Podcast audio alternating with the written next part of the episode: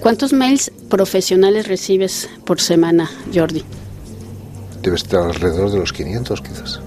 Todos los días unos 100, sí, más o menos. ¿Y tú, Carlos, cuántos, cuántos mails crees que recibes por, por semana?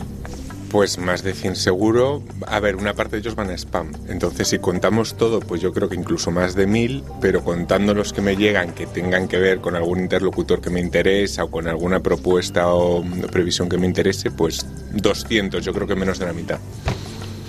Si no lo trucamos, para ¿Y usted cuántos correos electrónicos recibe cada semana en su trabajo? Es lo que quiso saber el Observatorio de la Info-Obesidad y de la Colaboración Digital, una entidad francesa compuesta de expertos académicos y de consultores que estudia el impacto de la sobrecarga informativa en la sociedad.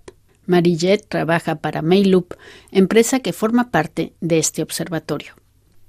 Este mm, observatorio es para eh, reunir diferentes eh, actores de empresas eh, públicas, privadas, expertos y, más particularmente em, investigadores que son especializados sobre el impacto del digital sobre el trabajo sobre la carga de trabajo, por ejemplo, o el trabajo colaborativo y todos los impactos del digital sobre eh, el aumento de los riesgos psicosociales, por ejemplo.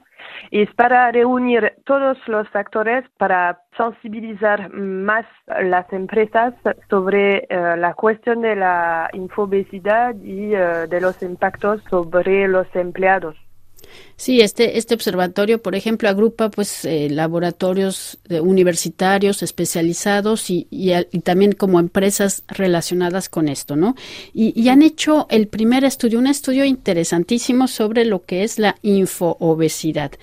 Primero, ¿qué es la infoobesidad? La infoobesidad profesional es la sobrecarga de informaciones que todos los empleados deben tratar eh, a diario el trabajo. Por ejemplo, demasiados correos eh, electrónicos, eh, demasiadas reuniones, las interrupciones con los, las notificaciones o el facto de elegir entre un canal o un otro canal de comunicación es la sobrecarga de informaciones profesional que debemos enfrentar todos los días. Y esa infobesidad tiene muchos eh, impactos sobre el trabajo y sobre eh, la salud mental de los empleados. Eh, Angélica, ¿cuántos mails profesionales recibes por semana? Uy, bueno, yo no podría terminar de contarlos. Yo sé que son demasiados, así que me es una avalancha, es una avalancha. ¿Y tú, Rafael? ¿Cuántos mails eh, recibes este, por semana? ¿Cuántos mails crees que recibes en tu trabajo? Ah, no, una cantidad exagerada. Yo creo que debo recibir como 30 o 40 o 50 al día, multiplicado por 7, pues serían como 350 a la semana. ustedes hicieron un promedio, ¿no? De cuántos correos electrónicos recibe una, un profesional por semana. Sí, en nuestro mm, estudio con uh, Mailoop, nuestro estudio se basa uh, sobre el estudio de las interacciones digitales en el trabajo, la cantidad de correos electrónicos, la cantidad de reuniones, etc. Y mm, sobre el volumen, uh, los empleados gestionan una media de 144 correos electrónicos por la semana pero hay una gran diferencia entre un empleado y un directivo. Por ejemplo, por los directivos es más de 300 correos cada semana que los directivos deben tratar. Eh, bueno, 144 correos por semana es la, la media, ¿verdad? Yo pensaría incluso más. ¿eh? En mi caso personal, yo creo que estoy ya más bien en los 300, yo creo que, o unos 80 por día. así se lo digo y, y, preguntando a mis colegas, también les pareció la cifra de 144 muy baja. Pero bueno, 144 ya es mucho, ¿no? Incluso ustedes hablan de, de un concepto de estrés digital. Sí, porque mm, este volumen de correos electrónicos y de reuniones produce un aumento del estrés y de la carga mental sobre los eh, empleados porque los estudios muestran que las interrupciones cada día es muy mala para nuestra salud mental y aumento el estrés porque en nuestro estudio puedo ver que el 52% de los correos electrónicos se responden en menos de una hora. Entonces refleja nuestra hiperreactividad. Entonces, el email no es un canal de comunicación eh, instantáneo normalmente, pero en la realidad es que podemos observar. Sí, incluso también ustedes en otras cifras dicen que, por ejemplo, hay el 31% de los empleados están hiperconectados y, por ejemplo, envían correos electrónicos después de las 8 de la noche, ¿no? Este, esto está contabilizado como 50 noches por año, lo cual, pues, es bastante, ¿no? Eh, sí, es, eh, es una preocupación para las empresas porque en Francia normalmente hay un derecho de la desconexión digital para los empleados. Entonces, normalmente un empleado no debe enviar eh, emails después de las 8 de la noche. Pero podemos ver que el 31% de los empleados están expuestos a la hiperconexión porque eh, los empleados envían correos electrónicos después de las 8 de la noche, más de 50 noches al año. Y para los directivos es una media de 117 noches que son reconectadas para los directivos. Es súper mucho y, y 10%, el 10% de los empleados es más de 150 noches al año. Es como un día sobre dos. Sí, prácticamente casi todos los días laborables. es, es como es, es, es una parte de la carga de trabajo de empleados.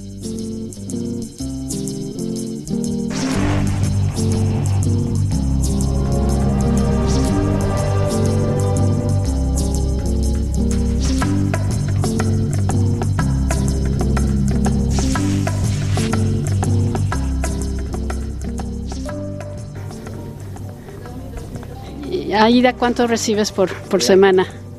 Yo recibo cientos por semana y te diré más, tengo, y lo estoy viendo ahora, 1211 sin abrir y que seguramente no voy a poder abrir.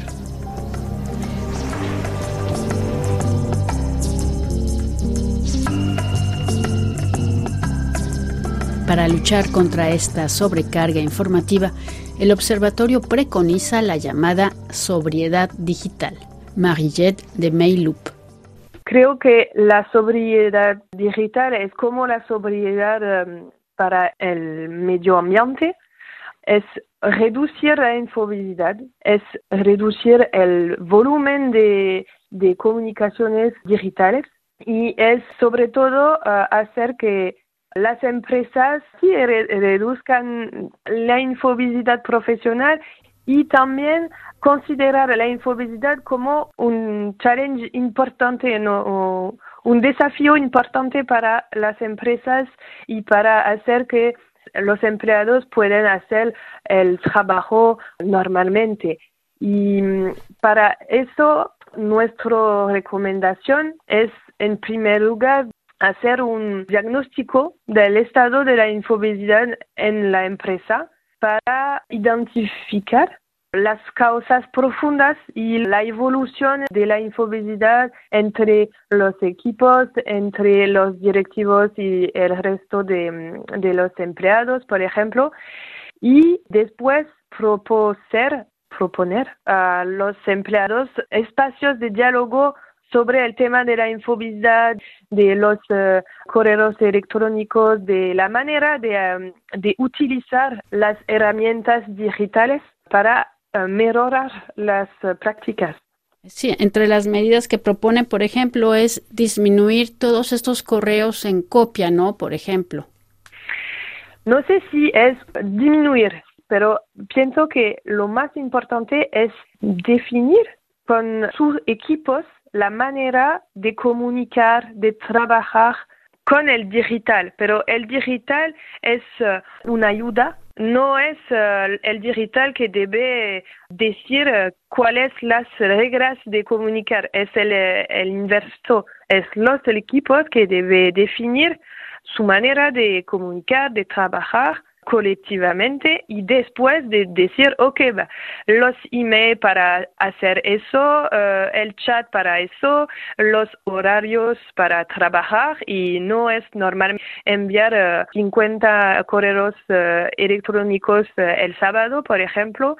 Todo eso es un, un, un trabajo que debe hacer los equipos y después utilizar diferentemente las herramientas digitales.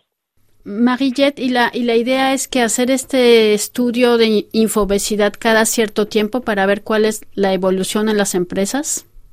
Sí, cada año vamos a hacer eh, ese estudio y el observatorio va a organizar grupo de trabajo sobre temas más eh, específicos para definir nuevas prácticas para ayudar eh, los empleados y las empresas.